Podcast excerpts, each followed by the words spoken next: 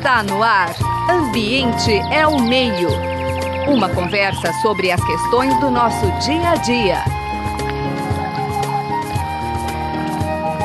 Ambiente é o meio. Rubens Siqueira, é um prazer muito grande poder conversar com você no programa aqui Ambiente ao Meio, na companhia do Marcelo Marini, da Natália Stephanie. Vamos discutir um pouquinho. Eu sei que o tempo é curto, né? Você disse que você fala bastante. A gente é meio falador também, mas vamos falar pouco para você ter tempo para contar um pouquinho, primeiro da sua vida, fala um pouquinho. Eu sei que a vida sua também dá uma entrevista, mas fale um pouquinho da sua formação, da sua trajetória e já fale um pouquinho também da Comissão Pastoral da Terra, né? Que Muita gente conhece, mas muita gente também não conhece. Muito obrigado. Eu que agradeço. Boa tarde a todos e todas. José Marcelino, a minha vida é, acaba se confundindo com a CPT, né, na qual eu estou já há 40 anos, completando esse ano. Né? Bom, eu era um seminarista aí em São Paulo, Vale do Paraíba, e no, aí no período, auge da ditadura militar, de 64 a 85, né, final dos anos 70, estudando filosofia e pedagogia lá com os salesianos em Lorena e já bastante inquieto com as questões tanto que o curso trazia, mesmo com um major de agulhas negras dentro da sala, para ter uma ideia, mas a gente sempre procurou driblar e fazer boas discussões. E isso, claro, né, quando você entra numa perspectiva dessa de, de conhecimento real a partir da experiência vivida, isso só pede mais. Né? E quando eu fui para São Paulo, eu acabei me envolvendo com o início da pastoral da população de rua, o povo de rua. Né? Aliás, esse nome, povo de rua, começou, foi nessa época. E hoje tem aí né, o padre, é, me foge o nome agora, chamando bastante atenção, porque também tem aumentado bastante, isso também tem a ver com a nossa temática agrária aqui, as pessoas deserdadas, miserabilizadas, jogadas na sarjeta. Bom, Daí para lá eu só fui me aprofundando e ao ponto. Também me envolvi muito com aquele momento ímpar né, do ABC paulista, das greves 78, 79, 80. Me envolvi bastante lá em São Bernardo. E com as comunidades eclesiais de base, os fundos de greve que meio que se confundiam. Aí eu bati no teto, falei: não, meu negócio não é aqui, dentro de uma congregação religiosa, nesse tipo de igreja.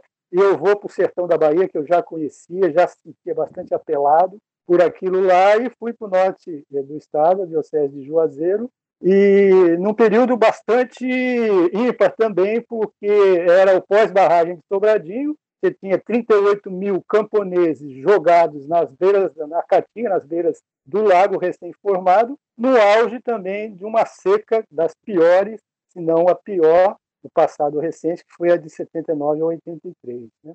Bom, de lá para cá é só luta no meio do povo, com os camponeses, com a pastoral da terra. Sim, eu não falei que acho que é importante também para vocês a parte acadêmica, né? Depois de cinco anos metido nisso tudo, naquele sertão lá, quase Piauí, eu falei, eu preciso de um tempo para botar a cabeça no lugar, as ideias, o coração. Aí eu fui fazer um mestrado de ciências sociais, eu queria fazer sociologia rural na própria Federal da Paraíba, mas acabei indo para João Pessoa, para ciências sociais, e estudei exatamente esse momento em falar de de Juazeiro, que foi a luta dos atingidos da barragem de Sobradinho por reaver as suas condições de vida.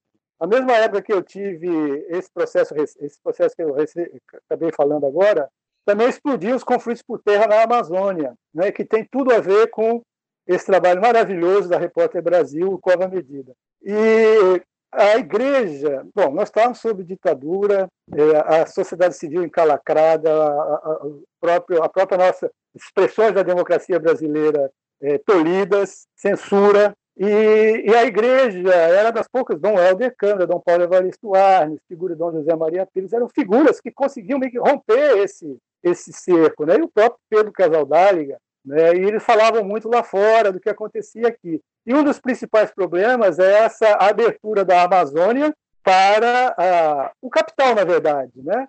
E aquele papo do general de que é, levar homens sem terra para uma, uma, terra sem homens, meio que um slogan da ocupação da Amazônia, um processo que, que desde então é avassalador, só piora, né?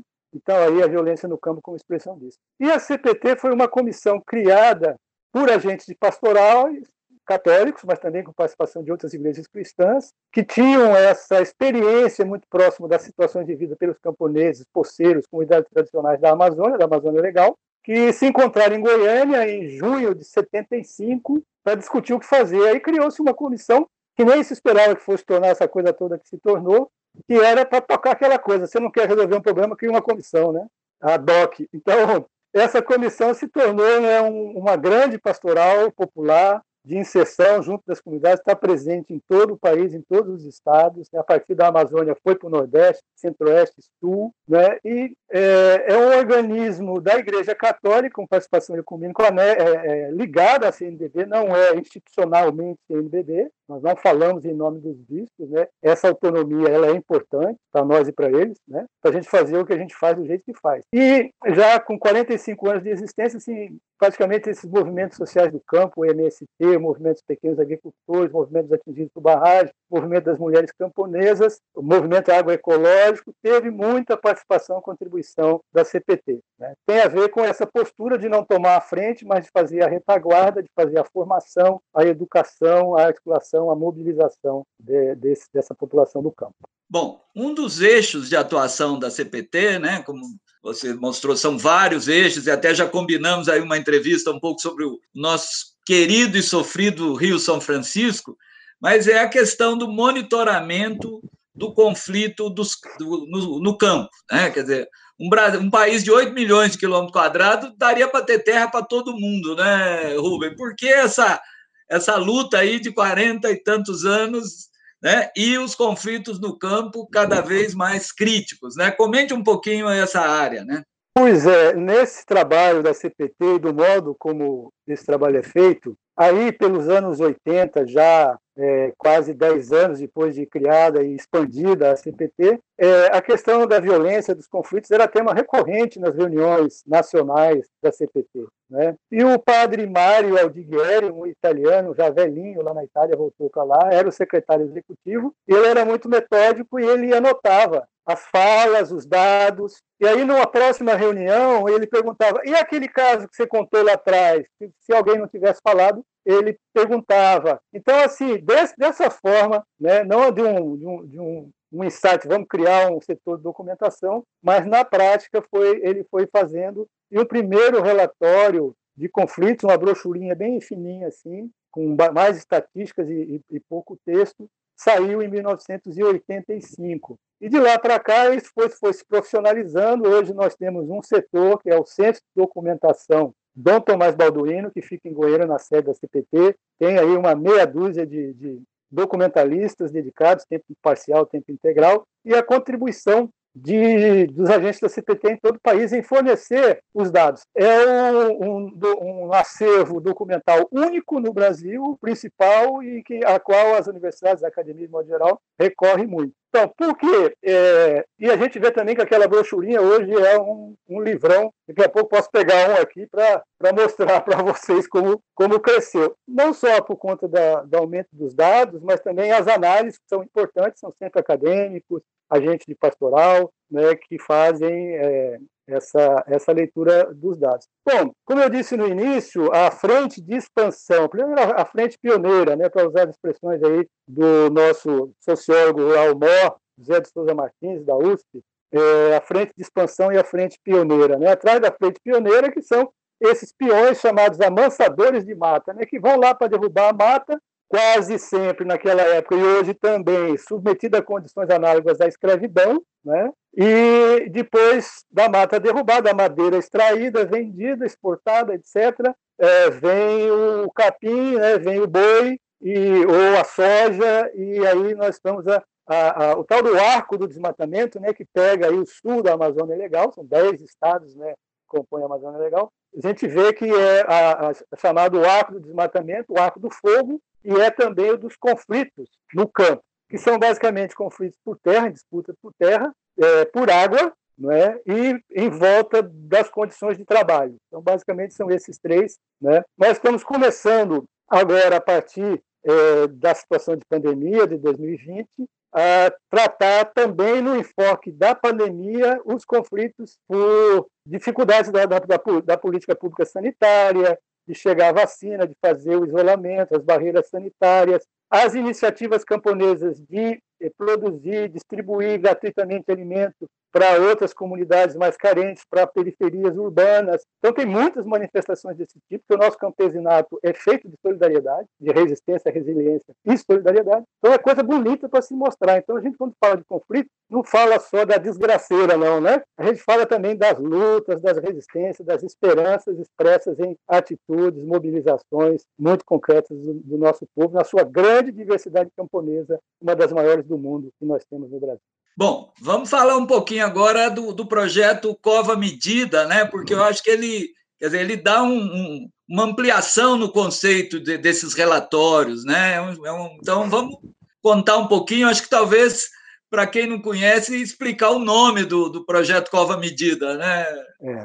Então, antes de falar do Cova Medida, é preciso falar da Repórter Brasil, né? A Repórter Brasil é, é uma ONG que está fazendo 20 anos, esse ano, 2021, que reúne é, jornalistas, cientistas, educadores, basicamente, e cujo a, o objetivo é, através do jornalismo, da produção de informação e conhecimento, é, dar a conhecer à sociedade o que acontece com os trabalhadores do campo, na cidade, e de uma forma que seja verídica, boa informação, de qualidade científica, e que seja capaz de mobilizar tanto a sociedade civil como as instituições do Estado em torno dessas situações de violação de direitos, ao promover o direito, o respaldo à, à afirmação de direitos, né, a denunciar, como a gente tem muito a denunciar, então a Repórter Brasil também é, é, é, é bem expressiva nessa capacidade de,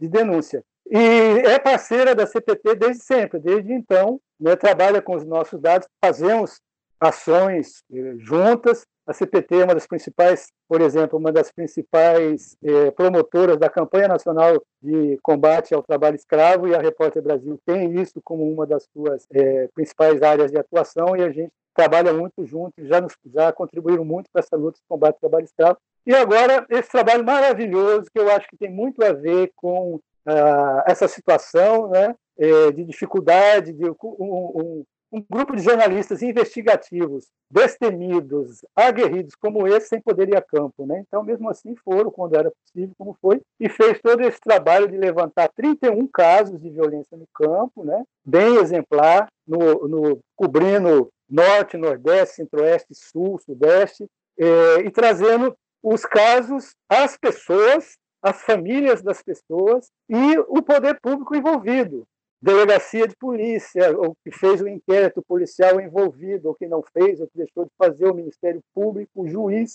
Quer dizer, eles fizeram um trabalho de ir atrás das informações disponíveis e criar novas informações sobre esses 31 casos e disponibilizar de, de, de forma atraente, multimídia, não é? Como não tinha não dava para ir fazer muitas fotos, eles usaram designers, é, gente é, competente nesse criar visualizações das, das, coisas, podcasts, né? Então aconselho vocês a procurar é, a Repórter Brasil na internet e ver esse trabalho maravilhoso. O nome muito bem sacado, né? Cova Medida, vem do famoso poema de João Cabral de, de Melo Neto, Morte e Vida Severina, que é dos anos 50, imagina, né? Que virou peça de teatro, virou é, música, no caso, acho que ajudou bastante a, a, versão musical que Chico Buarque de Holanda fez, Funeral de um Lavrador, né, para essa, parte do poema que conta a história do Severino, um migrante da seca do Nordeste que vai para o litoral em busca é, da vida que lá ele não tem. E lá ele encontra pior vida igual ou pior do que aquele tinha. Então, é uma bela reflexão, o um desnudamento da, dessa situação que, desde 50 anos atrás, vem se reiterando, para dizer a verdade, desde 500 anos, né? vem se reiterando nesse triste, belo e triste Brasil. Ah, é o verso, né? Cova Medida, né? é um verso do Funeral do Lavrador, ou, da, melhor dizendo, do poema do João Cabral de Melho Neto. Não é cova grande, é cova medida, é a terra que queria ser dividida. Vale a pena ler de novo o poema, escutar de novo, ver de novo o Chico Buarque cantando, a, a, a Elba Ramalho cantando, ficou famosa aquela versão é, feita para TV, né, muito tocante. Eu me lembro, era, era jovenzinho ainda, fiquei muito tocado com aquilo. Bom, vamos entrar agora no miolo da questão, né, Rubem? Quer dizer, como é que nesse, nesse país de deixar a boiada passar, né? Onde muitas vezes né, a polícia, que tem a função de proteger, né, muitas vezes é ela a principal responsável, muitas vezes, por mortandades. Né? Eu estava vendo no, no material, quer dizer, eles, inclusive, foram responsáveis, né, através das denúncias, pela prisão, acho que, se não me engano, de um policial, né, que, embora acusado, estava solto. Né? Como é que você vê o Brasil de hoje? Quer dizer, eu acho legal essa questão que você traz também, quer dizer, é muita desgraça, é muita morte, mas também tem muita luta, tem muita resistência. Né? Como é que você vê esse Brasil na época da boiada passando, né? o que se tenta fazer a boiada passar?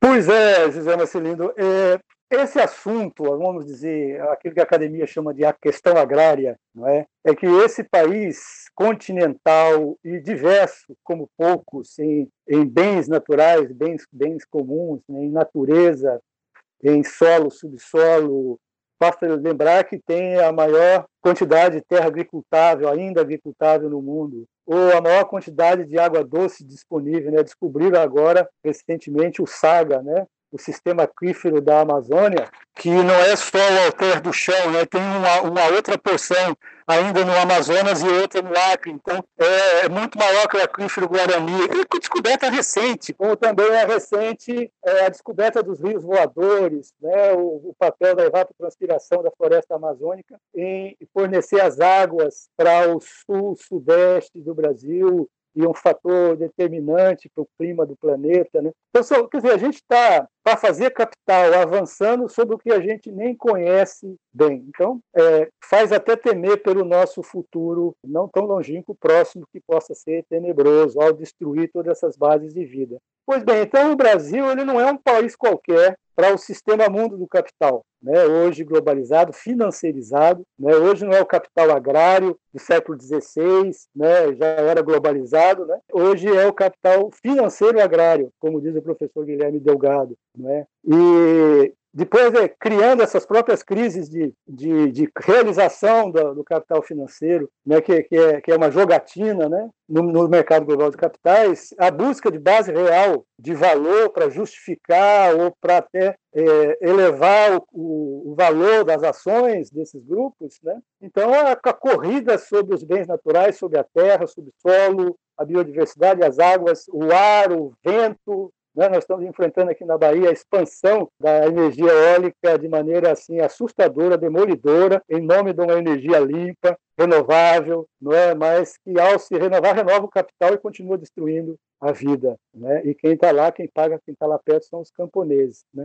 Então assim a gente vive um, um, uma reciclagem do velho papel subordinado, é, recolonizado do Brasil dentro desse sistema mundo do capital. E essas frentes né, de expansão da, do agronegócio, hoje se fala da agricultura 4.0, né, cada vez mais determinada pela tecnologia da informação. Tudo isso parece maravilhoso, mas é também assustador, porque reforça essa invasão avassaladora sobre os bens da terra e aqueles que estão lá e ainda é, os preservam, que são os camponeses, os povos indígenas, as comunidades tradicionais, né? algumas poucas figuras de poder é, aquisitivo e político que percebe é uma minoria o que está acontecendo e tenta tenta preservar. Estou falando, por exemplo, do do Refloresta, né? Essa semana passada, essa semana mesmo, né?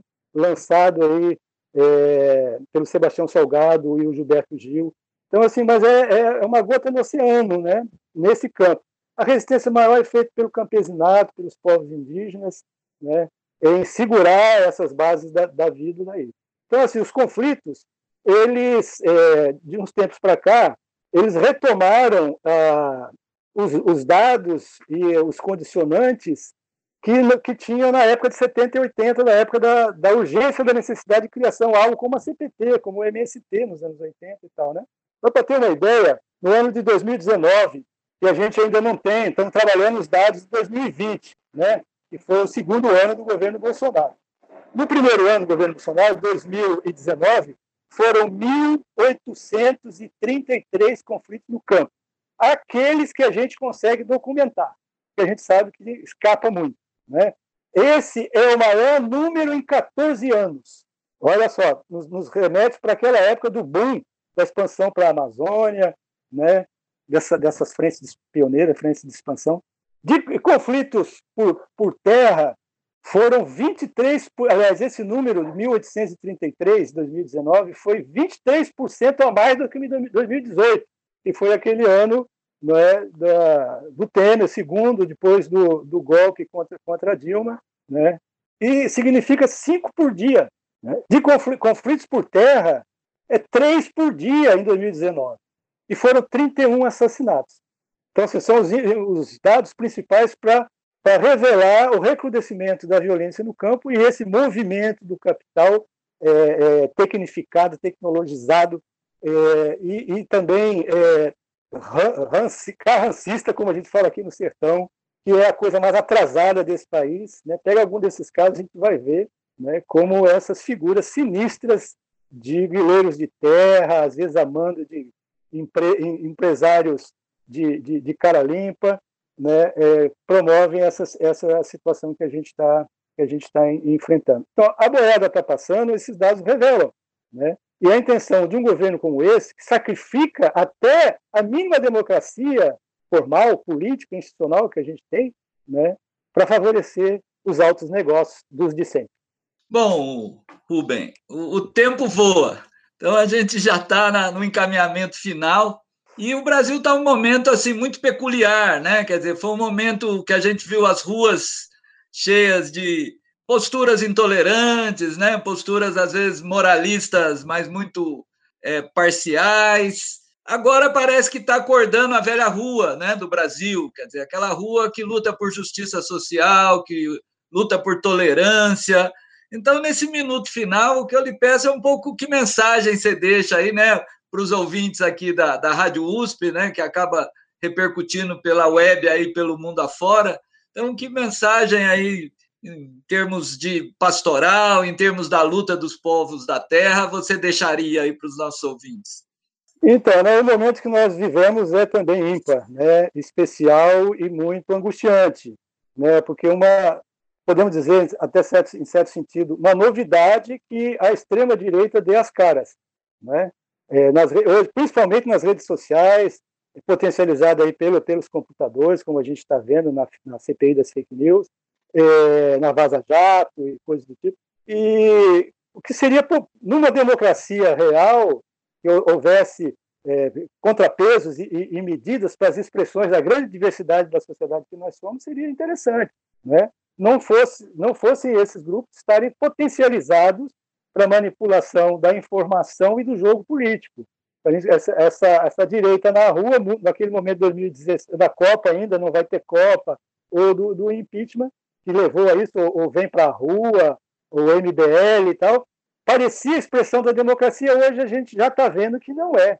É manipulação de quem a gente tem alto, alto poder, alta capacidade de influenciar as informações, o pensamento, a consciência. Né? Está aí o negacionismo, o terraplanismo, mostrando que existe. Então, é, voltar à rua em tempos de pandemia é difícil, até porque também a política sanitária é, é a antipolítica, né, é pró-Covid, a impressão que é assim, ela também entra como um fator decisivo nessa disputa política que seria saudável fosse, fosse uma real democracia, não houvesse essa manipulação toda. Então, a mensagem que a, a gente diz é, é essa, que na medida da segurança, das, dos cuidados necessários, vamos voltar para a rua, que seja bicicleta, carreata, é, é, porque aí acho que a gente consegue é, panelaço, é, o, a disputa na, nas redes sociais ela é muito complicada, porque a gente está disputando com, com, os computadores, então aí fica difícil, mas é também importante fazer as contranarrativas, né? o diálogo nas famílias, ah, ou quando é possível, né? a gente está nesse limite, mas é importante fazer e apoiar as lutas populares do campo da cidade cada vez mais conectadas, né? cada vez mais uma depende da outra. Né?